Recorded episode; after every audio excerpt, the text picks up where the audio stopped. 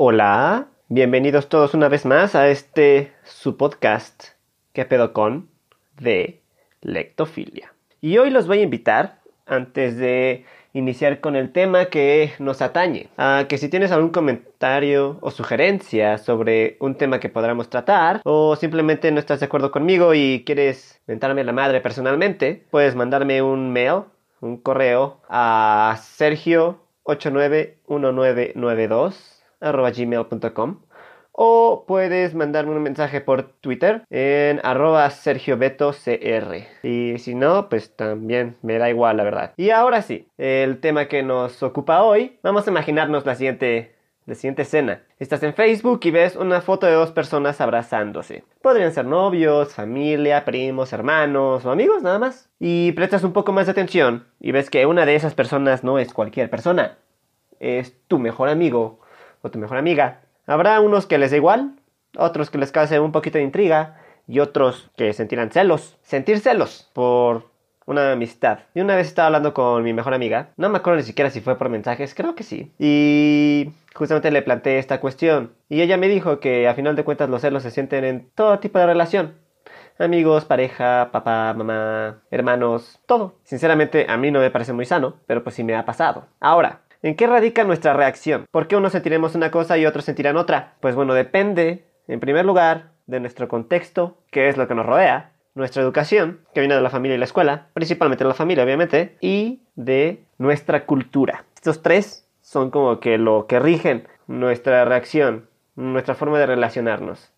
Porque hoy veremos qué pedo con nuestras relaciones interpersonales o relaciones sociales es que interpersonales suena más cool, más pro. Entonces, pues, para que vean que esto sí va en serio. Curioso es, por ejemplo, el caso México, que como varios países de Latinoamérica somos muy cálidos, nos gusta abrazar, palmear, somos mucho de contacto físico con otra persona y al mismo tiempo somos bastante, bastante homofóbicos. Entonces, está bien mientras tú lo hagas, pero no está bien si alguien más lo hace. Y obviamente si tú vas a otro país, este tipo de contacto, a pesar de ser amistoso, amigable, no es tan válido. Ahora digo, tampoco es como que vayas a conocer a tu suegra por primera vez y decidas besar en la boca. Bueno, depende de cómo esté la suegra. Let's do it to it, honey. La situación es muy simple. Si nuestros papás cuando éramos chicos nos dijeron que entre mujeres está bien abrazarse, pero entre hombres no tanto, pues lo más probable es que uno como hombre exprese cariño de otra forma a su amigo, golpeando, molestando, diciendo de cosas, ya saben, la típica frase de que sin bullying no hay amistad, justamente porque estamos cohibidos a hacerlo. Y obviamente ya cae en decisión de cada quien. Pero sí es cierto que lo que los demás piensan o dicen nos inclinan a hacer ciertas cosas, nos vuelven a alguien, nos transforma. Un caso muy personal mío que ni siquiera tenía que ver tanto con la forma en que yo expresaba lo que sentía, sino por cómo hablaba. Yo me acuerdo mucho que cuando era más, mucho más chico, estaba con mis primos y les dije, a ver chicos, ya. Y mi primo, un primo mayor en ese tiempo, me dijo, ay, qué puto. Bueno, no, bueno, no me dijo puto, pero sí me dijo, ay, qué nena, diciendo chicos. Y yo desde ese momento relacioné decir chicos con ser femenino. Y desde ese momento lo dejé de hacer. Así tanto, las palabras pueden definir nuestras relaciones. Y las palabras que usamos para nuestras relaciones también las define. Porque bueno, uno puede tener mil amigos, pero solo un mejor amigo. Mejor, el adjetivo cambia totalmente todo. O hay quienes comparan a los amigos muy cercanos con hermanos. Eso quiere decir que hay una relación muchísimo más profunda que con cualquier otra persona. Así resulta pues que los mejores amigos pasan a ser hermanos de madres diferentes. Sin embargo, lo interesante aquí es, como siempre, cuando uno mismo lo hace está bien, pero cuando alguien más lo hace no tanto. Ah, porque claro, si tú joteas con tus amigos, está bien. Es más, pareciera que es necesario jotear con tus amigos para reafirmar tu masculinidad. No sé, eso yo lo leí alguna vez suena interesante, no es el tema. Entonces, yo voy por la calle y veo dos personas del mismo sexo y van abrazados, caminando. La burla saldría en automático, en directo. Ah, qué gays. Pero podrían ser amigos. ¿Por qué debemos calificar de forma tan abrupta algo que no conocemos? Sería igual que decir que Plutón está hecho de diamante. Eso si yo no sé sobre el espacio. Si yo no sé sobre algo, ¿por qué opinaría en voz alta? Eso no lo es todo. Uno mismo abraza siempre a quien quiere, y no tiene nada de malo. El abrazo significa cohesión, acercamiento. No tiene por qué ser un gusto de índole sexual todo el tiempo. Tan simple y tan sencillo. Si algo no te parece, no lo ves. O sea, ¿Te molesta ver a dos personas abrazándose? Pues no las veas. Así te evitas corajes y así le evitas coraje a alguien más. Cuando algo que vemos no nos gusta, si de socialización hablamos, es porque nos dan celos. Celos de no poder hacerlo cuando así queremos. O sea, tú quieres hacer algo, pero hay algo externo o algo interno que nos impide. Algo externo, muy sencillo.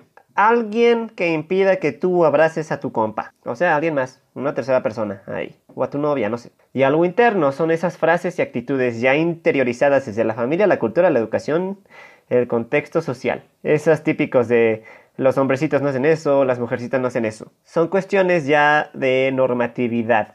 Que si están bien, que si están mal, no sé, ni quiero saber. Vamos a ser sinceros, nos olvidamos de algo fundamental. El contacto físico es, para el ser humano, tan importante como comer o ir al baño. El problema radica también en que hemos tratado de suplantar el contacto físico con otras formas que no tienen para nada lo que un abrazo podría darte. Eso, y que todo el tiempo vemos en medios de comunicación, en la televisión, internet, todo eso. Puras malas noticias. O sea, solo vemos cosas nefastas en las noticias. No nos damos la oportunidad de explorar la otra parte del ser humano. La parte bonita. Y nada más tenemos que ponernos a pensar un poco. Si nos sentimos muy mal lo hablamos. Encontrar a alguien que nos escuche es fundamental para todo. Pero si el sentimiento es demasiado y no lo podemos controlar, lloramos. ¿Y qué sentimos cuando vemos a alguien llorar?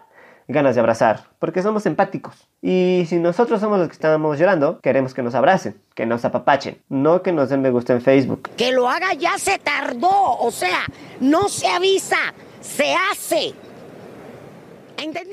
Las redes sociales no tienen nada de social. Al contrario, la socialización consiste en tú estar frente a frente con otra persona y platicar, hablar, conocerse, mirarse a los ojos. Eso es socialización. Las redes sociales vuelven todo esto lo contrario, porque a final de cuentas no estás con una persona, estás con una pantalla que no platica contigo, que no te hace vivir. Y si nos damos cuenta también, es una situación muy enferma. Han promovido una especie de control de nosotros sobre los demás. Necesitamos saber qué hace, cómo lo hace, para qué lo hace, con quién lo hace. Antes, si nos ponemos a pensar antes, la forma de comunicación entre gente que no está presente físicamente era la carta. Meses y meses de no saber ni madres, pero al menos la carta estaba hecha a mano. Una persona se tomó el tiempo, pensó en ti, hasta le puso perfumito, una florecita, un pétalo, no sé. Era personal a final de cuentas. Luego vienen telégrafos y teléfonos. Y en el teléfono, al menos, escuchas la voz de alguien más. Sabes que está ahí sabes que en ese momento está contigo y puedes interpretar incluso sus entonaciones para tú darte idea de lo que la persona siente o cómo está recibiendo un mensaje. En el celular no pasa eso, a menos que, que llames. Un mensaje enviado por alguien no es comprensible en el sentido en que no sabemos exactamente lo que quiere decir la otra persona. Nosotros damos nuestra propia interpretación del mensaje, incluso leyendo las palabras que la otra persona mandó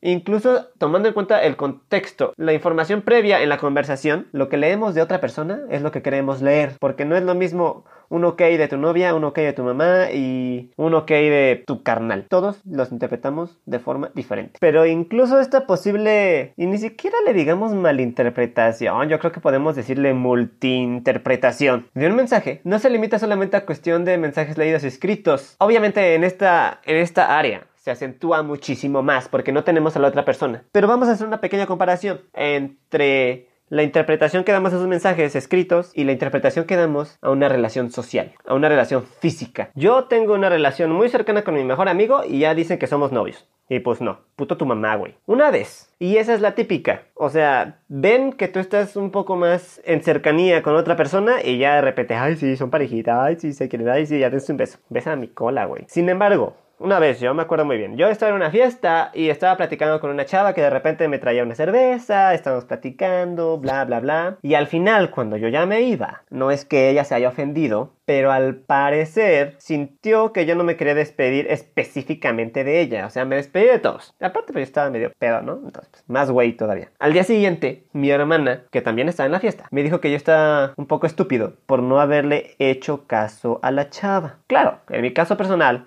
no es la primera vez que la cago por no captar las indirectas de las mujeres. Pero a lo que voy es, incluso cuando tú estás viendo a la persona, la tienes aquí enfrente de ti, están platicando, se puede malinterpretar, se puede multiinterpretar un mensaje dado. O sea, resulta que la chava estaba ligando conmigo. Y pues yo en la pendeja. Ahora, obviamente esto ya es pedo mío. Pero la verdad es que las mujeres sí piensan diferente a los hombres. O sea, ¿qué tan difícil es decir, güey, me lates? En lugar de estar lanzando indirectas, o sea, jugando con tu cabellito, este, trayéndome la cerveza, güey, yo tengo dos patas, yo voy para la cerveza. Es más, yo te traigo tu cerveza. Bueno, al menos eso en mi opinión. Pero no nos vayamos muy lejos. También las mujeres tienen su perro. Tú vas y les dices, ay, te ves muy bien hoy. Puta, el fin del mundo, güey. Ah, ayer no me veía bien. Ah, los demás días me veo fea. Ah, que la puta madre. O sea, no, señoritas, no. Esta sí es la verdadera lucha de sexos, güey. Fight!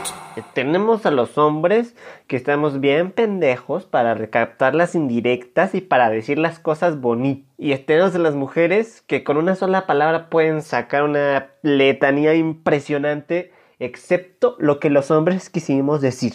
O sea, amiga, si yo te digo te ves muy bien, es porque no me acuerdo cómo te veías ayer. O sea, no, lo, ese dicho de que los caballeros no tenemos memoria no significa que olvidemos los errores y el pasado, no. Significa que de verdad no nos acordamos. Entonces, más allá de 72 horas es un agujero negro en nuestra mente que nadie va a poder recuperar porque ya se perdió. Las mujeres son lo contrario. O sea, ellas pueden recordar el detalle más mínimo de un día cualquiera para decirte las cosas.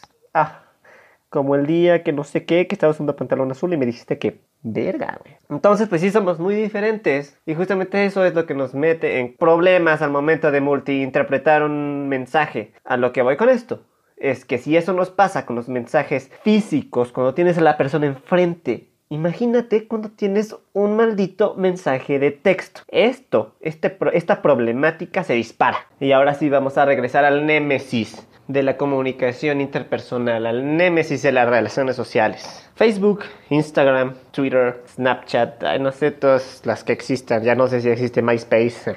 En mis tiempos era Metroflow. Hasta le podías poner una pinche cancioncita de fondo. Entonces cuando se metía a tu Metroflow, se escuchaba tu rola de panda, no sé. y no son solo los mensajes, o sea, ha sido una escalada de porquería. No sé a quién se le ocurrió la maravillosa idea, pero estaba muy enfermo, enfermo. Ahora, al inicio era mandar un mensaje y esperar a que la persona te contestara. Tú no sabías si el mensaje se envió, si se recibió ni nada. Y luego pasamos a mensaje enviado, una palomita, mensaje recibido, dos palomitas, mensaje leído, dos palomitas azules. Luego la última hora de conexión, luego no sé qué. Güey, ¿qué pedo? Estamos tratando de imitar una conversación real porque cuando estás cara a cara, sabes si el mensaje es recibido por medio de la reacción de la persona, sabes cómo lo recibe y en el momento si tú ves que lo está recibiendo de, una forma que tú no deseabas, lo corriges. En automático, ahí está, pero por mensajes no. Entonces ahí viene una escalada de ansiedad, de estrés, de no me está pelando, me está ignorando, me contestó dos horas después, me contestó al día siguiente, me contestó un año después. Güey, ¿qué tal si se enfermó? ¿Qué tal si está manejando? ¿Qué tal si está ocupado? Todos tenemos cosas que hacer. A lo que voy aquí es que la interacción de esta manera no es real, es una farsa, es muy básica. No digo que las redes sociales sean el infierno, sí se parecen, pero no son. Nos ayudan a establecer contacto con otras personas que tal vez no volveríamos a ver de no ser por las mismas redes.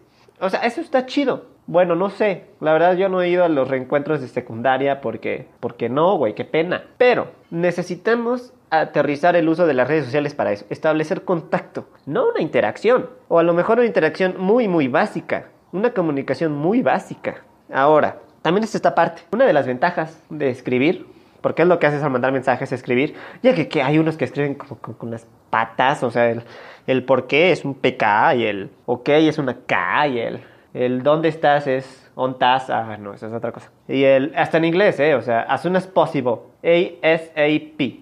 Uf, no sé. O sea, cada quien, ¿no? Sin embargo, al escribir un mensaje te da tiempo para reflexionar. Eso es lo que no te da, cuando, eso es lo que no puedes hacer cuando estás cara a cara. Cara a cara es automático en el momento. No puedes perderlo. Acá sí puedes darte tu tiempo. Sin embargo, sigue siendo medianamente, a lo mejor, es más, a lo mejor ni siquiera es incompleto, sino insatisfactorio. Como ya dijimos, las cartas a puño y letra con olorcitos bonitos. Los mensajes no, ni siquiera son personalizados. La letra está ahí preestablecida y generalmente ni cuidamos cómo lo escribimos. Es más, necesitamos que la otra persona imagine si hacer una pregunta o una afirmación. ¿Estás bien? Sin un signo de interrogación. O sea, te está diciendo, ¿estás bien? O te está diciendo, ¿estás bien? O sea, no, no, no te está dando lugar a duda. O sea, te está diciendo, ¿estás bien, güey? Cállate, a la verga. Ahora, El hecho que muchas personas le den me gusta y reaccionen a tus fotos no significa que seas hermosa, ni que seas guapo, ni que seas popular, ni que la gente te quiere. Que tengas muchas reacciones en tus memes no significa que seas gracioso. No. Los seguidores no son amigos. Los amigos de Facebook no son amigos. No. A la verga me vale verga, perro. Y jálate, hijo de tu puta verga, me vale verga, perro. Hemos perdido el sentido de las relaciones humanas. Los amigos se cuentan con los dedos de una mano. Y no todos, los dedos. Pues, los demás, las demás personas son conocidos. Si tienes muchos, eh, muchos amigos, es que en realidad te da miedo estar solo. Y obviamente aquí también entramos esta situación de la gente introvertida y la gente extrovertida. No estoy diciendo con esto que la gente extrovertida y que sale mucho y conoce mucha gente esté mal y que son unos débiles mentales.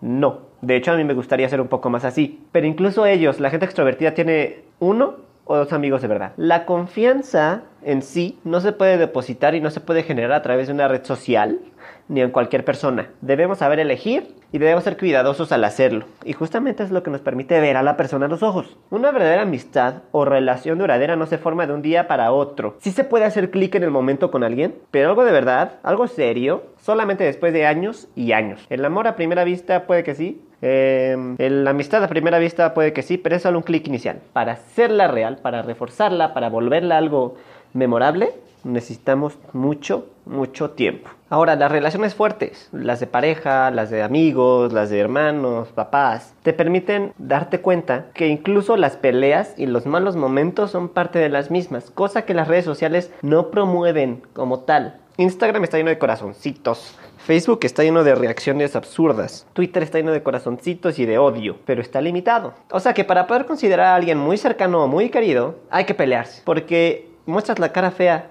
muestras tu cara fea. Y si alguien te quiere, incluso mostrando tu peor lado, güey, no mames. Acabas de encontrar a alguien que no se te va a repetir en la vida. O a lo mejor sí, o quién sabe. Sí, tú que me estás viendo. Tú no puedes ser Darks. Bueno, puede que sí, no sé quién seas. Y yo lo escribí alguna vez. En la situación de los amigos, nos enojamos y decimos cosas a nuestros mejores amigos porque con ellos sabemos que vamos a encontrar el perdón que no encontraremos con ningún otro. Hasta podemos sacar nuestra mierda con ellos y nos van a seguir queriendo. Eso es amistad. Ya sabes lo que dicen. El mejor amigo es la persona con la que todos creen que uno mismo es novio o novia. Esa es ley de vida. Ahora, querer estar con alguien tampoco significa que sea enfermizo o conlleva una situación de codependencia.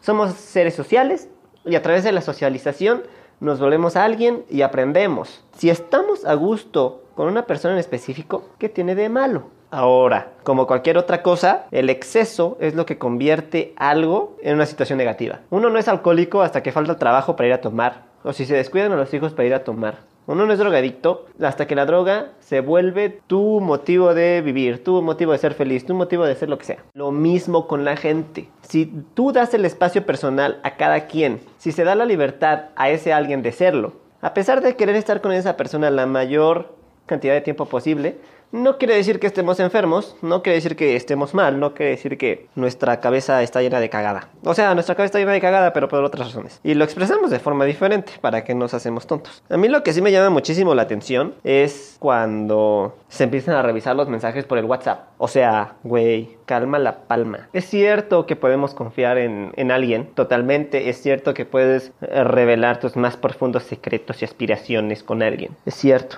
Pero también es cierto que hay que permitir libertad a la otra persona, porque la otra persona también es un ser individual, es un ser que tiene su propia vida. Al final de cuentas nacemos solos, nos morimos solos, no vivimos solos, ahí está la cosa. Sin embargo, siempre somos uno mismo. Eso sí, entonces, güey, ¿por qué tienes que estar checando las conversaciones personales? Si te engaña, es su pedo. Si te pone el cuerno, es su pedo. Ya allá, él o ella, si lo hace o no, yo creo que... el- Debemos enfocarnos más en uno como es con la demás gente que como es la demás gente hacia nosotros. Pero a final de cuentas esto no se trata de querer forzar a los demás a ser como uno quiere, sino dejarlos ser porque es justamente como es la otra persona en su individualidad lo que nos atrae. No modificarlos y no cambiarlas a como nosotros nos conviene. Y pues bueno, eso sería todo por hoy, mis queridos lectófilos. Les recuerdo que me pueden mandar un correo a sergio891992 arroba gmail.com o me pueden encontrar en Twitter como Sergio Beto CR para estar en comunicación, para que me propongan algo. Si no me quieren proponer nada, pues yo les propongo que vayan a chingar. Nos vemos en 15 días en este su podcast, que pedo con de lectofilia.